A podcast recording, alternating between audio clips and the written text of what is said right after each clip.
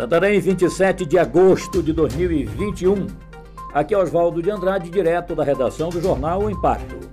Confira comigo as notícias que são destaque nas páginas do seu jornal O Impacto. Licitação de mais de 6 milhões de reais na Defensoria Pública Estadual sob suspeita. O coordenador da Promotoria de Justiça de Defesa do Patrimônio Público e da Moralidade Administrativa de Belém, Sandro Ramos Sherman, determinou a investigação sobre possíveis irregularidades em processos licitatórios da Defensoria Pública do Estado do Pará.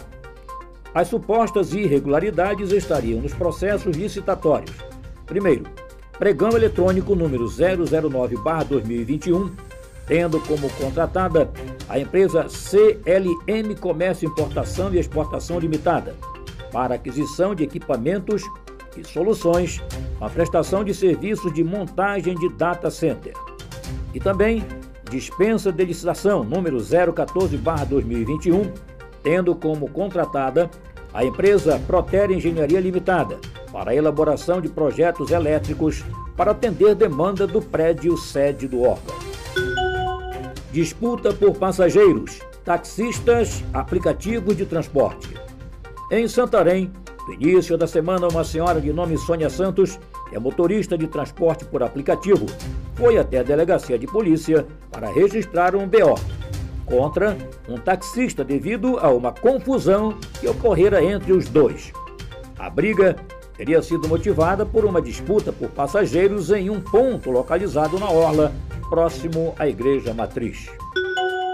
Dupla rouba mais de 14 mil de gerente de posto de combustível em Santarém. Na manhã de sexta-feira, hoje, dia 27 de agosto, o gerente comercial do Alto Posto Bela Terra, Adriano Moraes Pereira, de 38 anos, foi assaltado por dois indivíduos que estavam em uma motocicleta modelo Honda Bros na Avenida Magalhães Barata, esquina com a Avenida Irurá, em Santarém.